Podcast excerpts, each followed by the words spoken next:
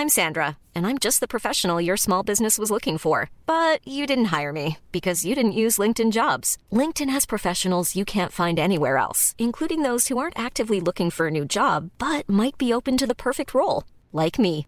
In a given month, over 70% of LinkedIn users don't visit other leading job sites. So if you're not looking on LinkedIn, you'll miss out on great candidates like Sandra. Start hiring professionals like a professional. Post your free job on linkedin.com/people today. Bonjour à toutes et à tous, bienvenue dans le podcast La Sœur. Salut bien Rusty. Salut. Au- Aujourd'hui, on s'intéresse à Kamaru Usman. What's next pour Kamaru Usman et surtout qui pourrait le faire flancher? Numéro en pound for pound, 15 victoires consécutives, plus qu'à une du record d'Anderson Silva, même si oui, vous le savez, John Jones n'a jamais perdu à l'UFC. Il y a juste ce no contest face à Daniel Cormier. Mais on n'est pas là pour être dans la polémique. Absolument. Un petit peu quand même. Alors, Road to 100 G's, Oui. ça vous le savez. Petit pouce bleu, petit abonnement, ça nous aide énormément. Là, on touche au but, on prépare de belles choses pour la suite. Euh, et puis là, on travaille sur un, sur un vrai gros projet. On espère que ça va se faire. En tout cas, on croise les doigts. Générique? Ouais.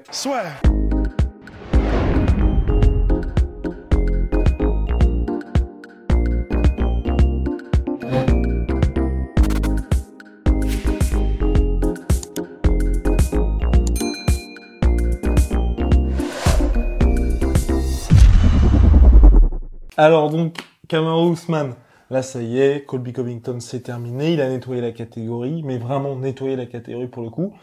On se pose la question après Dana White qui dit c'est, il est en route pour être le plus grand de tous les temps, il est déjà le plus grand welterweight de tous les temps. Dana White qui a tendance un petit peu à oublier Georges Saint-Pierre. Oui, volontairement. Volontairement? Ouais, on sait qu'ils sont pas en très bons Oui. termes et du coup, euh, évidemment, Dana White en profite pour mettre une petite pique à- au grand Georges, si, si, si je Oui. peux me permettre, euh, qui, pour l'instant, je pense que ça fait pas encore débat, reste le plus grand welterweight de tous les temps à l'UFC. Merci. dans le monde du MMA. Mais euh, voilà, effectivement, on sait que Georges Saint-Pierre, euh, ça n'a jamais été que de l'amour et de l'eau fraîche avec Dana White et avec l'UFC, particulièrement sur les dernières années. Donc évidemment, c'est une petite manière pour, pour, pour Dana White de mettre des petits steaks comme ça, des petits steaks gratos. Mais, euh, mais voilà, en tout cas, Kamaru Usman, c'est vrai que ça, ça- il n'en reste pas moins vrai qu'il est en train de vraiment cimenter sa place. Je pense que le deuxième meilleur welterweight de tous les temps, je pense que maintenant c'est acquis. Là c'est devant Matthews? Eh ben, je pense que oui, parce que c'est un peu toujours pareil, mais disons, là, il, il, il commence à nettoyer tout le monde avec la manière et avec le skill, enfin, le, le, le, set de compétences qui va. Surtout les mecs qu'il bat. Moi, c'est en fait c'est surtout ça où j'ajoute aussi. Et là, j'étais d'accord, tu vois, avec Dana White. C'est vrai, vrai qu'Anderson Silva, il a battu le record. Enfin, il a le record de victoires consécutives à l'UFC.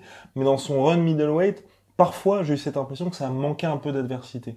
Là, Kamaru Usman, tous les mecs qu'il bat, ce sont des mecs qui sont soit des superstars, soit des gars qui, effectivement, s'il n'y avait pas Kamaru Usman, pourraient marquer de leur empreinte la catégorie. Ouais, et puis, et puis pour Georges Saint-Pierre, c'est pour ça aussi que ça fait partie du coup de, de c'est pour ça que c'est un des plus grands, c'est parce que les gens qu'il a battus, au moment où il les a battus, c'était vraiment, c'était des tueurs à gages, quoi. Vraiment des tueurs à gages.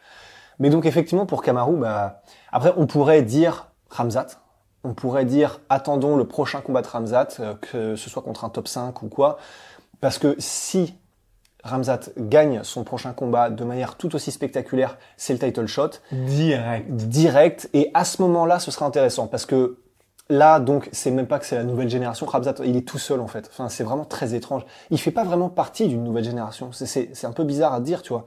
Mais euh, il est sa propre étoile mais du coup là qui file comme Jaja.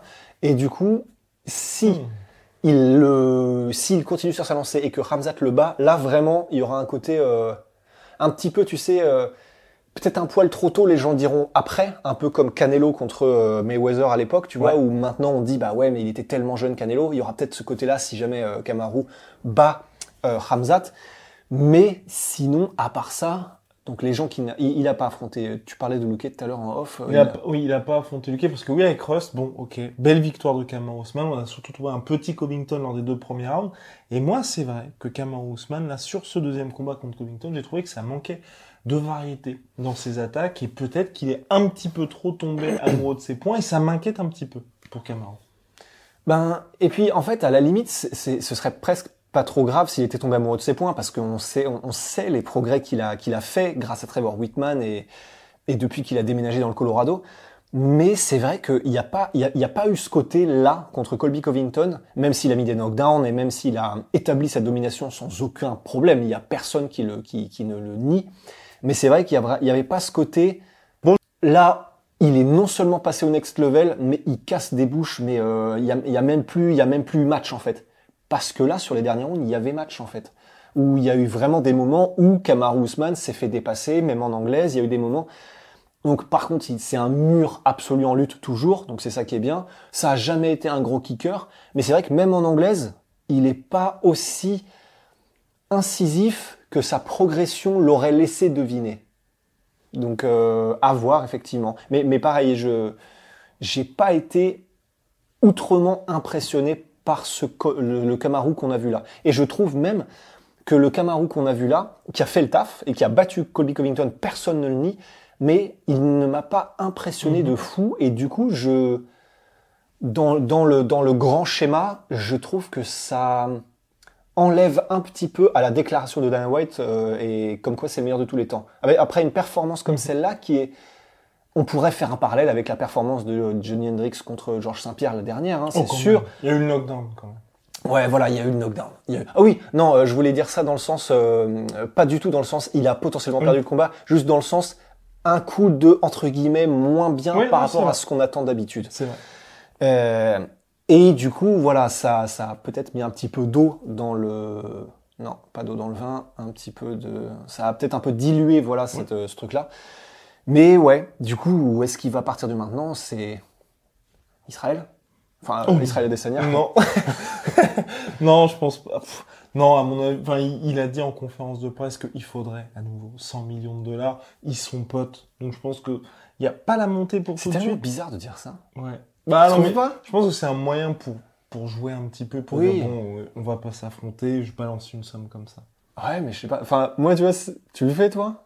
Pour. Si jamais quelqu'un arrive et euh, est-ce que tu est-ce que tu te bats là comme ça euh, à point nu avec Rust? Avec Rust 100 millions de dollars. Bah en fait, je pense que je réponds ça si cette question-là, on lui pose tout le temps.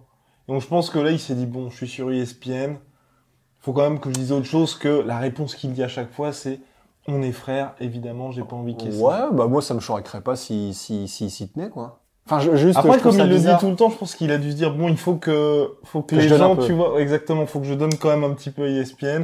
J'ai raconté mon histoire avec Canelo Alvarez, les gens n'y croient pas. Bon, allez pourquoi pas 100 millions de dollars? Et surtout que là, ensuite en conférence de presse, il a dit 100 millions de dollars. Ensuite, il a rappelé que il préfère voir Denis Gérard en champion plutôt qu'un seul avec les deux ceintures.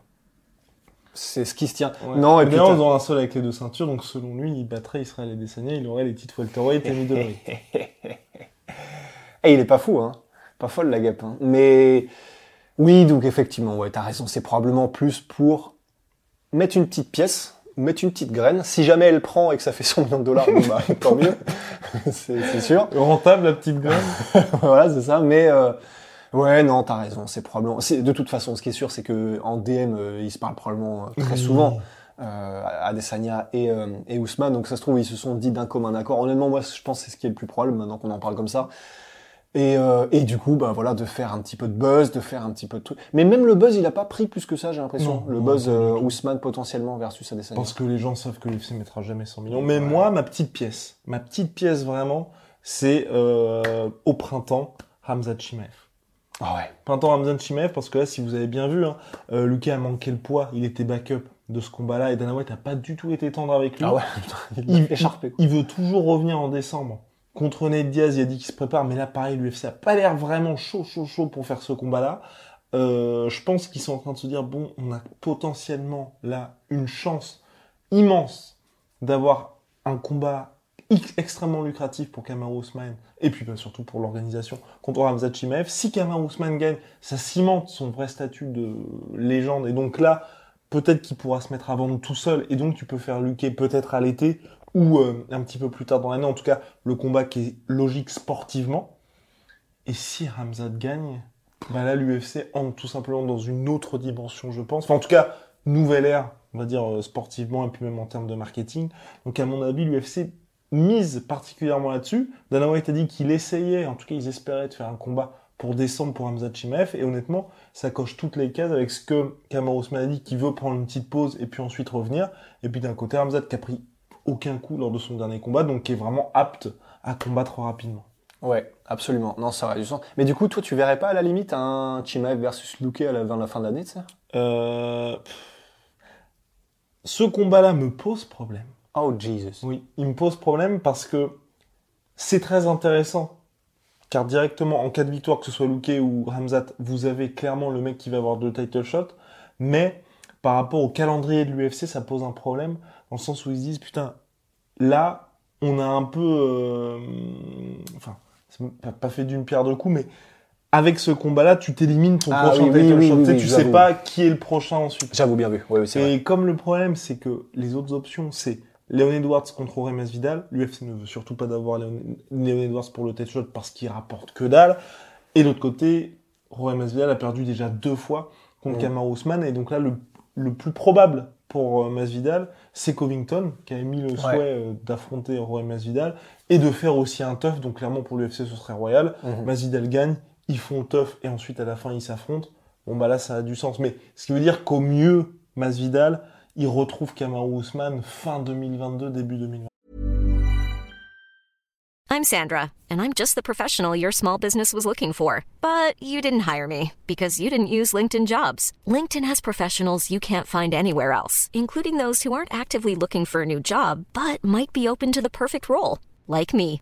In a given month, over 70% of LinkedIn users don't visit other leading job sites. So if you're not looking on LinkedIn, you'll miss out on great candidates like Sandra. Start hiring professionals like a professional. Post your free job on linkedin.com/people today.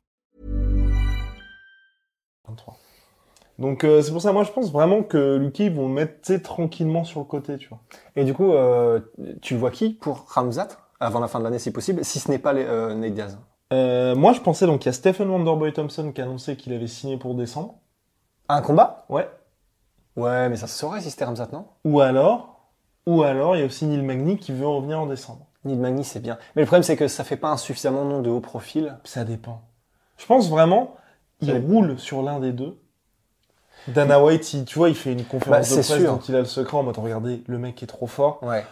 C'est sûr, mais, lui donner mais en termes d'impact médiatique, je trouve que ça a plus de sens s'ils font ça avec Wonderboy Thompson, qui est déjà connu, il a sa grosse chaîne YouTube, il est très très connu des fans, il a déjà été contender pour la ceinture. Neil Magny, il n'a pas tout ça. Il a même rien de tout ça. il n'a rien. non, Mais- je suis d'accord avec toi. Même s'il a les compétences. Et Burns, il est pris contre qui déjà? Burns, il est pas pris. Et il y en a pas, il y a pas mal de gens qui parlent du combat contre Burns. Mais toi, t'as un truc contre, j'ai l'impression. Bah, pour le coup, moi, tu vois, je ferais plutôt un Burns contre Lucky. Ils sont potes Et alors? Non, mais tu vois, ce que je veux dire, c'est que là, pour le coup, sportivement, ça a du sens dans le sens où Burns, aujourd'hui, je crois qu'il est toujours deuxième de la catégorie, peut-être deux ou trois. Je, je, je suis pas sûr pour les classements. Mais en tout cas, il a perdu contre Usman. Ensuite, il est revenu avec une victoire contre Wonderboy. Donc, il est dans le mix pour le title shot. Mais il lui faut une victoire de haut profil pour espérer revenir. Et toujours dans ce truc de l'UFC, ils aiment bien quand même savoir qui va être le prochain. Comme ils l'ont dit pour Rose, où euh, on lui a dit, bah alors Carla Esparza, Dana White a fait, on a une option. Hmm. Donc ça veut dire que c'est quelqu'un d'autre qu'elle. Euh, là, je pense que l'UFC, tu vois, ils sont... S'ils font Luque contre Burns, c'est parfait. Parce que si Luque gagne, il est indiscutable pour avoir le title shot. Si Burns gagne, il mérite quelque part sa revanche face à Kamaru Usman. Ouais. Ouais, mais... Euh... Mais ils sont très très potes et ils sont dans le même gym. Ouais, ils sont potes avec Luquet, ils ont dit qu'ils s'affronteraient pas, mais, mais, mais même en plus de ça, je sais pas, j'ai, je me dis, c'est probablement un meilleur calcul, malgré tout, pour l'UFC, de mettre Ramzat versus Burns, parce que, bon, bah, c'est sûr que là, dans le scénario que tu viens de, de, de- d'établir, bah, on a un Burns qui, potentiellement, lui aussi peut recombattre pour la ceinture, mais Ouais, est-ce que c'est pas mieux? Tu sais, dans le sens... En gros, Si c'est... jamais Ramzat perd? C'est ça. Ouais. Oui, oui, oui, c'est vrai. Parce que là, aujourd'hui, l'UFC, à mon avis, a envie de pousser aussi Ramzat Chimaev. Alors que tu vois, Luke et Burns, c'est un peu comme si, par exemple, ils faisaient aussi euh, Luke et Leon Edwards. Il y a un moment d'ailleurs, euh, pardon. C'est comme si l'UFC faisait Burns Edwards. Et où Burns avait quand même été assez vocal par rapport à ce combat. Le problème, c'est que ça, ça n'arrange personne. Parce que l'UFC se retrouve face à un choix où, peu importe le mec qui gagne, ça va pas vraiment vendre, même s'ils sont extrêmement forts. Là, il n'y a pas de problème là-dessus. Mais c'est pas du tout intéressant pour l'UFC. C'est pour ça que là, finalement, on a Masvidal contre Leon Edwards, où Edwards, dans tous les cas, récupérera un petit peu de lumière offerte par Masvidal. Si Masvidal gagne, bon bah là c'est le retour du BMF, il y a des choses à faire avec Covington, etc. Si Léon Edwards gagne, de préférence de manière étincelante, il peut vraiment devenir une option crédible pour le title fight et la revanche face à Cameron Ousmane. Mais moi, vraiment, petite pièce sur Shimaev. Hmm. Mais en tout cas, quoi qu'il en soit, que ce soit Shimaev ou Luque pour la prochaine défense de ceinture de Cameron Ousmane, moi je ne serais pas très sûr. Pour Ousmane? Pour Ousmane, ouais. Ouais. Bah, de toute façon, on n'est pas à l'abri d'un scénario à la John Jones Shogun Rua pour Shimaev. Hein. Mhm. Ça, c'est, si on en parle, c'est donc que ça s'est déjà vu. Et, euh, et ça s'est déjà vu. Alors que je me souviens à l'époque, d'ailleurs, bah, quand j'étais petit et que je prenais euh, les Fight Sport, Fight je crois. Sport. Ouais, le magazine Fight Sport, version papier évidemment, parce qu'à l'époque. euh, Et tout le monde mettait Shogun gagnant. Et, ou presque. Et du coup, je, bah, là, tout le monde mettrait Kamar Ousmane gagnant parce que exactement ce qu'il disait à l'époque aussi, tout le monde dirait probablement pas assez expérimenté, Ousmane trop fort. Moi, et pourtant, pas. Non, moi je mettrais là pour le coup, je mettrais. Ah, tu mettrais Chimaev? Je pense. Ah, ça fait mine de rien. Mais, mais, l'inconnu est énorme. T'imagines 0% de takedown, en, en, encaissé contre euh, machine de guerre. Mais après, là, moi, en gros, contre Covington, certes, il n'y a pas eu de clair takedown, mais en gros, il y a eu les sprawls de port de Cameron Ousmane qu'on lui connaît, mais il a été un petit peu chahuté, mine de rien, dans les takedowns, tu vois. Et c'est dans les tentatives de takedown de la part de Covington. Et moi, c'est ce qui m'inquiète un petit peu. Chahu- Chahuté? Chahuté. Oui, complètement. chahuté. oui, oui, je- oui, mais Oui, attends, chahuté. mais euh, comment, comment ça Parce qu'il y a eu plusieurs sprawls où là, c'était clair et net, il n'y avait rien du tout. Et il y a quelques, enfin, on va dire, c'est pas des takedowns parce qu'effectivement, il n'est pas directement mis au sol, mais les mains sont quand même mises au sol. Ouais. C'est Kobe Covington qui, mine de rien, ensuite arrive à maintenir un petit peu Kamaru Ousmane et à placer quelques coups aussi. C'est vrai. Après, ça me choque moins parce qu'on sait que Colby Covington, c'est un lutteur en enchaînement. Et Ouais. donc, quoi qu'il arrive, une fois qu'il t'a mis les mains dessus, lui, c'est pas genre, euh, je tente un power double et si ça marche pas, je m'en vais. Lui, c'est vraiment, une fois qu'il a les mains dessus, il va rester quoi qu'il Oui, mais arrive. le voir faire ça à Kamaru Ousmane. Vraiment, moi, le voir faire ça à Kamaru Ousmane, je me suis dit, ok, Kamaru est humain. C'était pas comme les sprawls qu'il a fait, ou, ou quand Covington est sonné au deuxième round, où clairement, c'est Kamaru Ousmane qui est autoritaire, qui fait non. Non, en fait, ça va pas Ouais, ok, passer. je vois ce que tu veux te dire. à manger le tatami, tu vois. Ouais, je vois ce que tu veux dire. Dans le sens, ce, que, ce qui t'aurait rassuré, c'est s'il y avait eu un côté genre sprawl et après limite euh, je te dégage Exactement. ouais, euh, ok. ou les, ou les, je crois qu'il y en a eu, il y a eu donc celui au deuxième round et un autre peut-être si dans le cinquième aussi. Dans le cinquième où il touche bien Kamaru Ousmane et ensuite il essaye de changer de niveau et là Kamaru Ousmane, Tellement, il a tellement. Bon, ouais, il, a vraiment merdé là. Ouais. Et là Kamaru Ousmane sprawl et clairement là Kobe Covington il ne peut rien faire. Ouais, Et ouais, ouais. Tu vois ce genre de Oui, moment. oui, oui, alors je que les autres, voilà, il y avait Kobe Covington qui qui adoptait sa stratégie. Il n'y avait pas de takedown qui était sécurisé, mais quand même ça chahutait Kamaru Ousmane. Et je me dis, Je me dis, quelqu'un qui est quand même menaçant, comme euh, Lechimaev, debout, qui a aussi une lutte hyper agressive, Ousmane, ça fait très longtemps qu'il n'a pas rencontré quelqu'un avec ce danger-là. Et Ce serait très intéressant. Ah, franchement, ce serait très intéressant. Bah, vraiment, là, ce serait la définition, tu vois, du- d'une lame de fond qui arrive contre un rocher, quoi. Mhm. Enfin, ce serait vraiment, vraiment stylé. Et compliqué, ce qui fait que je suis, je suis assez inquiet, c'est que c'est vrai qu'il est extrêmement dangereux avec ses points. Il a, il, il- il présente à mon sens, tu vois, le même danger que Burns, en étant, euh, en, enfin, en ayant aussi, ce que Fernand en parle assez souvent dans King and Dundee, en étant aussi extrêmement opportuniste avec son JJB, tu vois. Mhm.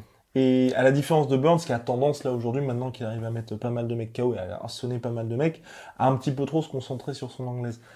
Lucky, il a ces deux trucs-là. Et hum, ça me fait un peu peur avec le Ousmane que l'on voit ces derniers temps, qui lui aime vraiment échanger en anglaise avec ses adversaires. C'est vrai. Non, non, c'est. C'est vrai. Même si bon, contre Mais- je tu- mettrais quand même Kamaru Ousmane favori. Mais tu, tu vois, toi, Kamaru Ousmane accepter un combat contre Chimaev, là, maintenant? Euh, bah oui, parce qu'il y a personne d'autre. Honnêtement, Kamaru Ousmane, c'est deux options. Ouais, mais c'est risqué. C'est risqué, mais ces deux options aujourd'hui, c'est soit Luque, soit Chimaev. Et soit, ou soit, allez, Léon Edwards, si Léon Edwards, imaginons, gagne. Donc en gros, t'as Léon Edwards, tu l'as déjà battu. Certes, il a une série, donc là, il est sur 10 combats sans défaite, donc ça fera 11 si bat Masvidal. Claire contender pour le titre, mais clair, enfin, tu vas pas faire dessous avec lui. Luque, qui, est, euh, qui méritera aussi son title shot, mais tu sais que tu vas pas faire dessous avec lui. Mhm. Hamza Chimaev, C'est qui vrai. roulé sur tout le monde, hypé comme jamais par l'UFC, qui a plus de followers que toi, et tu commences à voir les chiffres, les projections, tu te dis bon, avec lui, il y a peut-être moyen de taper encore une fois le million en pay-per-view. Avec un Kamaru Ousmane qui sait très bien qu'il a pas encore beaucoup de temps, mine de rien, Ouais. passer dans la Et cage il le dit lui-même. hein. Ouais. et qui veut affronter Canelo Alvarez, clairement pas pour le sport, les gars. Non, ce serait ce qui serait un massacre évidemment. Mais euh, parce que on le disait souvent, tu vois, mais Habib c'était pas un énorme draw en pay-per-view non plus en fait. hein. C'était une légende et euh, et un following incroyable, mais ça se traduisait pas en des performances extraordinaires en pay-per-view. Je sais pas si Ramzat ce sera beaucoup mieux forcément. Je pense. Peut-être si le côté spectaculaire. Côté spectaculaire, puis Dana White parlait d'indicateurs qui montraient que clairement le mec était assez, euh, c'était assez impressionnant. Et puis n'oublions pas que Cameron Ousmane, son combat contre Burns, je sais, j'ai plus les chiffres exacts du pay-per-view, mais c'est pas terrible du tout. hein. Ah ouais? C'est un des pires de cette année. ouais. On est on parle de quel chiffre? Euh, je sais plus, je crois que c'était entre 250 et 350. Ah ouais? Ah ouais, ouais, ouais. ouais. Oh waouh. Ouais. Ah oui effectivement. Ouais. Et en gros, là, il a vendu Cameron, même le premier contre Covington. Le premier contre Covington, je crois qu'il avait fait 250 000 ou 300 000. Enfin, c'était, j'ai peur de dire des bêtises, ou peut-être 300. Enfin bref, c'est dans cette fourchette 250, 350 000. Ensuite, il y a eu 1 million 3 avec Masvidal. Ensuite, il y a eu donc euh, Merci, Burns Masvidal, donc, hein. Ouais. Avec 700 000. Et là, visiblement, on est autour des 700 000, 1 million avec Covington. Mais là, c'est pas Kamaru, c'est la, enfin, c'est Kamaru Ousmane, mais surtout la rivalité entre les deux hommes qui a vendu. Ouais. Effectivement. Non, non, non, je pense qu'il, je pense qu'il saisirait cette option. Et puis même, c'est un compétiteur Cameron Ousmane. T'as aussi, à mon avis, ce côté. Bon, bah là, clairement, je peux battre la nouvelle génération. Le petit jeune où tout le monde dit, bon, bah, il va me mettre une torgnole. Tu sais, t'as- je pense que t'as aussi ce petit Ah feu-là non, qui... ce serait, ce serait vendeur de ouf. Et puis là, Et puis Burns, il, a ba- il a déjà battu Burns, il a Ouais. déjà battu... Non, je veux dire, il a Non, non, c'est- Non, mais il a déjà battu Edwards aussi. non, non, c'est sûr. Non, et puis en plus, ce serait tellement polarisant pour les fans parce que t'aurais vraiment tout le monde qui serait soit en mode, mais vous déconnez, Kamaru Usman va le torcher, c'est personne, machin, il a combattu personne, et t'as tous ceux qui seront en mode, euh, non mais vous comprenez pas, vous comprenez pas ce gars-là, machin. Donc c'est vrai que ce serait intéressant. Allez, shout out à ma sweet pea, ma sweet, Sweet protein. protein. Moins de 38% sur tous mes protéines avec le code de la sueur. Venom, sponsor de l'UFC. Sponsor de la sueur, c'est... C'est- God damn.